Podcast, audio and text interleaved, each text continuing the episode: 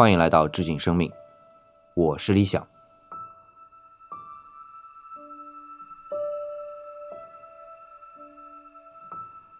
时间过得很快啊，离上一期将近有两个星期时间了。那么因为这段时间理想的政治工作啊有太多的事儿要忙，所以实在是没时间来录音来准备。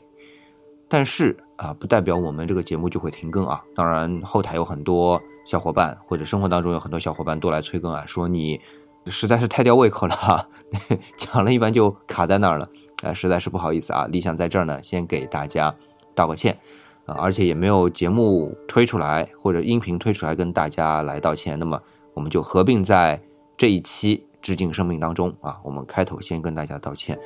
好，那么言归正传啊，上一期我们其实是聊了电子显微镜的原理，以及为什么光学显微镜它是有极限的，那么电子显微镜也有极限，它们极限在哪里？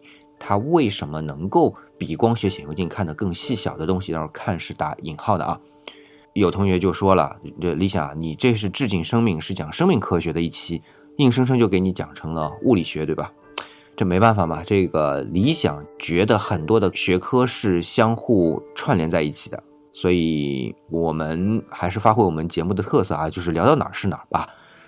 但是有一点啊要补充的，就是上一期我讲了电子显微镜的原理，但是它的整体结构好像被忽略了，这就是 聊到哪儿是哪儿的一个缺点吧，就是。呃，聊着聊着就忘了，好像上次也有这样的情况啊。讲其他主题的时候也有这样的情况。反正就是说，我们光学显微镜是载玻片在下面，然后载玻片下面是光源，通过整个镜体，然后到了物镜，然后再通过观察腔，然后到了目镜，然后眼睛贴近就能看到了，这就是成像系统。那因为我们眼球本身就是成像系统嘛，只不过呢。我们电子显微镜给它倒了个儿，大多数情况下啊是倒了个个儿，就是它从上往下是电子束发射的路径，然后经过了聚焦环，然后再经过被观测物体，然后在下方进行成像这样的一个过程啊。当然，这样的过程当中又会产生很多。形式的电子显微镜，比如说透射式的电子显微镜啊，扫描式的电子显微镜啊，或者反射式的电子显微镜，甚至是发射式的电子显微镜。但是不管是哪种啊，基本的结构都是差不多的。只不过呢，在成像的过程当中，在电子束对于被观测物体扫描的过程当中有不同的方式而已啊。这个我们就不细展开了，毕竟咱们的确不是一个专门讲电子显微镜的节目，好吧？好了，那么把电子显微镜的这部分讲完呢，那么回过头来啊，再看通过电子显微镜我们能观测到什么？其实我们之前有讲过一下的，就是亚细胞结构，就是先观测到细胞这点，我们在光学显微镜的范畴内已经把它完成了啊，而且我们还记得小时候，如果是植物的细胞，当然细胞有大有小啊，有植物的细胞呢，我们能发现里边有。细胞核外面有细胞壁，呃，这个就叫做亚细胞结构，就是在细胞下到底还有些什么东西。那么在生物的活生生的这个生物当中呢，这个细胞能观测到的就更丰富。比如说我们已经讲到过的高尔基体、内质网、线粒体，当然细胞核我们都是看得到啊。那大概这些东西还有很多一些小的，我们称为细胞器的东西。那这些呢，我们来仔细看一看啊，在什么样的情况下面能够观测得到？我们就按顺序来啊。刚刚说到的第一个就是什么？高尔基体。首先，高尔基体的形状是像一个囊包啊，扁平的囊包。所以呢，我们光看扁平的囊包呢，可以看到这一个啊，囊包直径大概是一缪米，就是一微米的样子。那一微米呢，就相当于一千纳米啊。这个看上去好像很大，对不对？好，我们可以理解成是俯瞰它的，但是我们去看它的结构啊，更细的结构的时候，它不是一个囊包扁平的嘛？它一层有多少呢？其实一层膜厚只有六到七个纳米，然后呢，这个囊包当中是有空腔的，呃，一般呢有八个啊，或者是十几二十个啊叠在一起的，所以经常我们称高尔基体啊叫做高尔基堆。那么高尔基体的功能是什么呢？它主要是把合成好的蛋白质进行加工、分拣和运输，呃，把它去分到细胞特定的部位当中去的。所以这就是高尔基体的功能。但是我们要重点讲的是，那合成蛋白质是由谁合成的呢？叫做内质网。哎，内质网也是我们重要的细胞器之一啊。那内质网。它的主要功能刚才说了，就是合成蛋白质，是什么呢？除核酸以外的蛋白质，就是除 DNA 以外的蛋白质。那么它的大小是多少呢？我们要从大的来看啊，它几乎是占了一个细胞的二分之一啊，它有一半。为什么这么说？因为它是这种薄膜形成的那种囊状结构，一连串连在一起，形成一个什么网络状的，所以。我们才有叫内质网，内质网嘛，其实它就是一张网。那么精细的结构，我们如果去观察它呢，就会发现具体的厚度呢，可能也就在七到八个纳米之间啊。往往啊，我们会看到这些网呢，它一般啊会说是介于高尔基体的厚度和细胞膜的厚度之间。那么不管是高尔基体还是细胞膜，其实都是。五到十个纳米左右这样的一个尺度下，所以呢，就根据不同的细胞内质网的厚度有所不同，但是总体来说，它占据整个细胞有一半的面积。那既然它是网络，它不可能都是空的，当然它最中间就是拱着一个细胞核，这是没问题。但是内质网中间啊，还有线粒体，当然线粒体不只是在内质网之间啊，也在细胞质的其他地方。线粒体呢？是个很神奇的存在啊！如果我们讲细胞里边的遗传基因的物质在哪里呢？主要在细胞核里，但是还有一部分在线粒体里。呃，因为理想有时候还要讲一些课啊，在在讲课的过程当中，经常会想到一个东西叫做线粒体夏娃。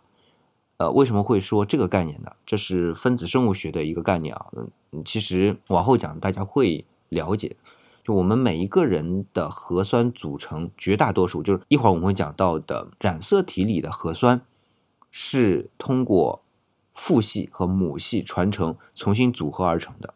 但是线粒体里边的遗传物质 DNA，它是只从母系这一支传下来的，它并不会一个整合。那么从这一个线粒体里边的遗传物质能够去往上倒，我们说啊，去追溯。母系这一条线一直到哪里？那么会发现啊，从概率上去分析，大家发现能追溯到大概二十万年前的一个母亲，它下面的七个分支啊，然后有我们今天的所有的人类，大概这样的一个概念。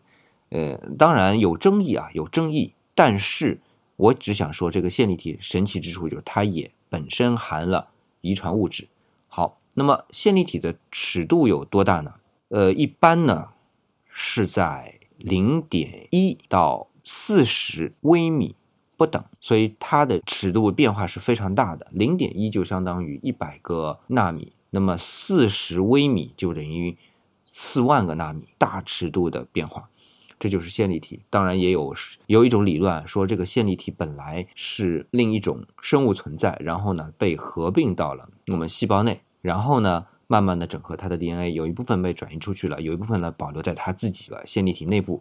然后到植物当中还有一个就是叶绿体，也是有这样的一种说法的。因为我们今天讲生物体，所以叶绿体我们就暂时放一边不说。好了，那讲完了这几个重要的细胞器啊，我们会看到有些细胞器它的尺度可以在光学显微镜的观察范围内，那有些细胞器它就只能在电子显微镜的范围内了。这对于我们有了电子显微镜去观测来说呢，就有更大的空间，更从容的去观测这一些亚细胞结构。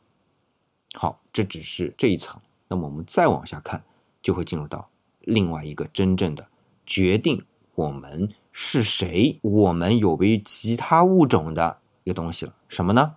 核酸。不过呢，我们还是从蛋白质说起。呃，同样是从我们身体内部去看细胞内部去分析蛋白质，因为它基团比较大，比较容易发现。差不多在十八世纪吧，法国化学家安东尼奥·弗朗索瓦在蛋清啊、血液啊当中就找到了一种特殊的遇到酸会凝结的物质。后来呢，像荷兰的化学家杰拉德斯·穆德、瑞典的化学家琼斯·贝采利乌斯，呃，就把它命名为 protein 蛋白质。啊，我们翻译过来就是蛋白质。然后呢，发现啊，这个蛋白质可以被降解，降解就当中含有什么氨基酸。我们前面说的是十八世纪啊，一七打头的年份，像弗朗索瓦是一七五五年到一八零九年的，穆德呢是一八零二年到一八八零年的，贝采利乌斯呢是一七七九年到一八四八年的啊，差不多就是这一个时间段的人。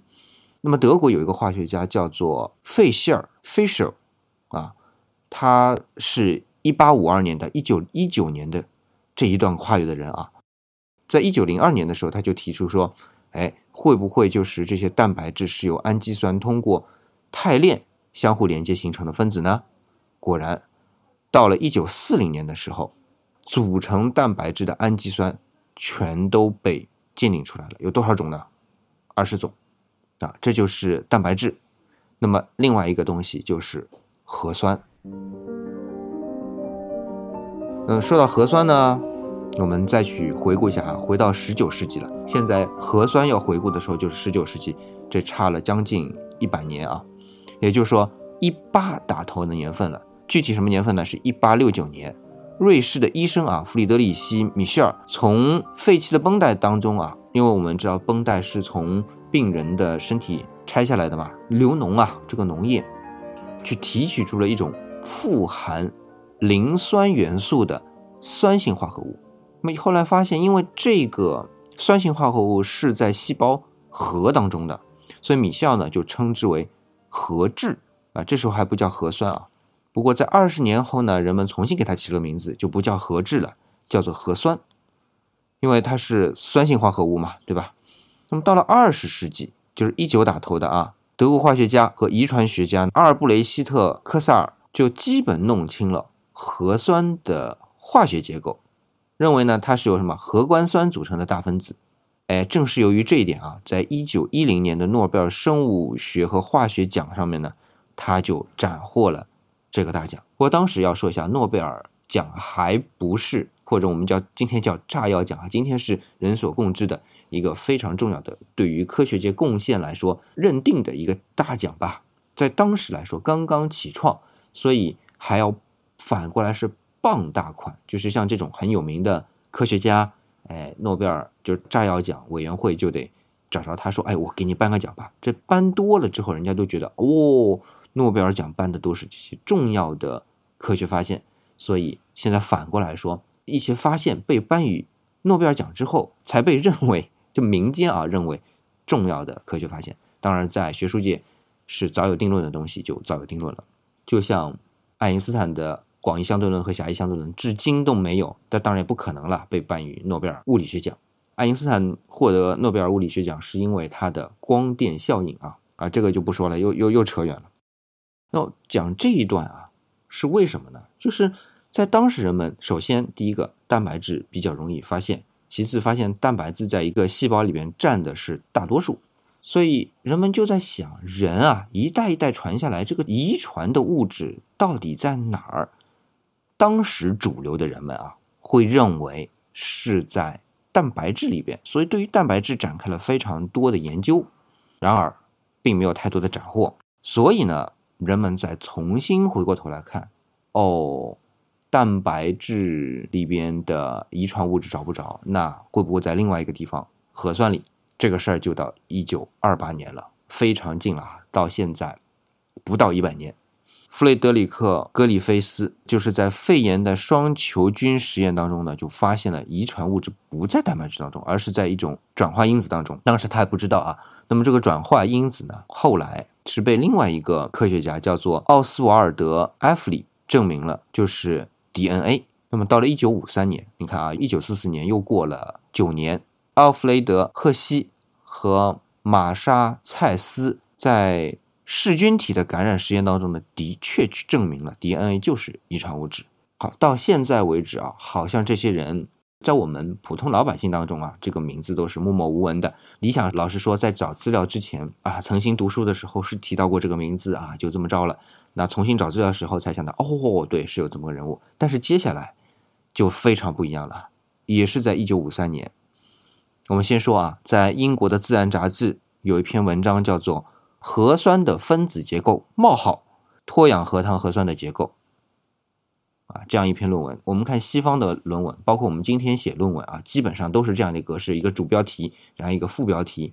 呃，主标题大概就是提一提，副标题呢会展开一下吧，一个内容。那这篇论文我一讲，绝大多数人啊都会知道，就是要讲到詹姆斯沃森了。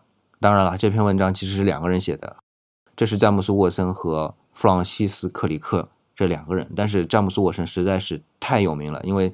如今来说，也是被认为 DNA 双螺旋结构这个概念的缔造者，因为 DNA 双螺旋结构本来就在那儿。好了，讲到这儿呢，就 DNA 的双螺旋结构就被引出来了。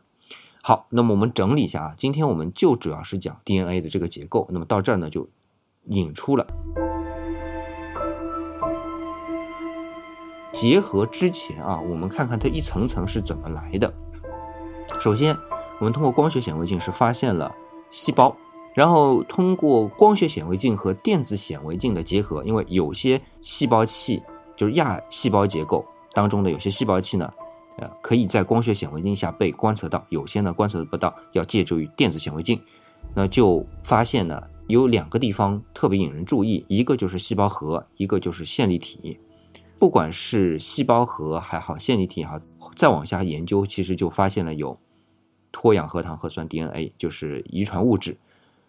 那在细胞核里边的遗传物质呢？首先，它的结构是染色体结构啊。染色体之前你想讲过啊，呃，它因为是一串，本身染色体的尺寸是非常小的，大概八到十个纳米的结构，在光学显微镜下面是看不到的。但是呢，由于它是可以被染色，而且是以群居的方式啊，我打个引号，群居的方式，所以它就变成一大团。当被染色一大团之后，哎，我们的光学显微镜就能观测到它。但是它的精细结构又是通过电子显微镜才发现的。那就有两个结构，男性和女性啊，就是 X X 和 X Y 啊几条 B 啊组成的这个，这是很形象的，就是长成这样的。那我们。虽然说 x x 和 x y，我们想象一下，就 x 它是四条臂对角结构，那 y 呢？它其实不是说两条臂中间垂直变成什么一百二十度三个角平分，不是，它只是 x 结构少了一条臂，所以它应该是小写的 y 啊，小写的 y，差不多就这样的一个形状。好，那我们再把这个染色体再进行更细致的观测，就发现。它是两种物质组成的，一种就是我们说的脱氧核糖核酸，另外一种呢是蛋白质。哎，脱氧核糖核酸我们都说了啊，呃是双螺旋结构，但是我们要知道啊，这个双螺旋结构实际上并不是我们今天看到绝大多数模型的这一条双螺旋结构啊，从头转到底就一根线了。如果我们只是从 DNA 这个角度就脱氧核糖核酸的角度去看，它是绕不起双螺旋结构的。为什么呢？就想打个不恰当的例子，就是如果我把两根丝线要把它以双螺旋结构缠绕起来，当很细的时候没有支撑，它可能就会打结，对不对？那中间就得有支撑物，这个支撑物就是蛋白质。那么这个蛋白质呢，称为组蛋白。而且我们的核酸啊，是一段一段绕好，然后这些一小段一小段绕着组蛋白形成的双螺旋结构再组合起来，我们从宏观上看，好像就是两根双螺旋结构纠缠在一起。那么组蛋白因为本身不含遗传物质碱基或者碱基对，那么我们就只看脱氧核糖核酸的纯的。联合起来的结构就看到好像是两条串起来的双螺旋结构，大概就是这个样子。好，那么我这个串讲了一遍之后，大概大家大概知道从细胞开始到核酸是怎么样一层一层的。那么线粒体呢就比较简单，它直接就是里边有双螺旋结构的脱氧核糖核糖和组蛋白组成这样的物质，它就不再组成染色体，因为它里边所携带的信息是相对比较少的。好，其实在这个介绍过程当中啊，我们把它分了级，什么呢？首先，染色体称为第四级结构。我们从宏观来上啊，分别从第四级结构，就是染色体的结构，然后再往面向第三级的结构。第三级结构就是会看到什么核酸缠绕着组蛋白的这样一个结构，一长串。再往二级结构去看呢，就是组蛋白里边是一段一段小的，由核酸和组蛋白的这一节构成的。那么这一节再往下看，才看到第一级结构，就是一个缠绕着的。两条螺旋线中间的碱基对，那么这就是核酸的一级结构。好了，那么我们今天这一期啊，标题就叫做遗传物质的四级结构。那么终于把这四级结构给讲明白了。那么这个遗传物质在我们生命体的传承当中究竟起到什么样的作用，和蛋白质又是怎么样一个关系？等等，这些我们就留到下一期再讲。今天呢，就非常感谢大家啊，能够收听我的节目。那如果还有不明白的，或者希望和理想讨论的，可以关注理想的公众微信号“理想主义”，李是木之子李，那么就能找到理想和理想进一步的交流也好，甚至是催更也好啊。当然，我们节目之后啊。本来是说一两天，其实上一期也有个问题，就是太忙了，没有把节目当中讲到的一些内容在拓展的内容啊，呃，放在公众号上。但是这一期会的，我们也会，但是我不敢保证就是一两天时间，啊，把这个更新在我们的公众号上面推送给大家，能够进一步的去了解或者图像化的去了解我们的这四级结构到底是什么样子的。好了，今天的节目呢就暂告一段落，我们下期再见。不过预告一下啊，下期下一期啊。如果不出意外，就应该是麦克斯韦方程组的微分形式的解说了。那么等这期讲完之后，我们再回过头来讲我们刚才说的核酸内部的一些运作机制。好了，我们别的就不多说了，今天就先到这里，感谢大家，我们下期再见，拜拜。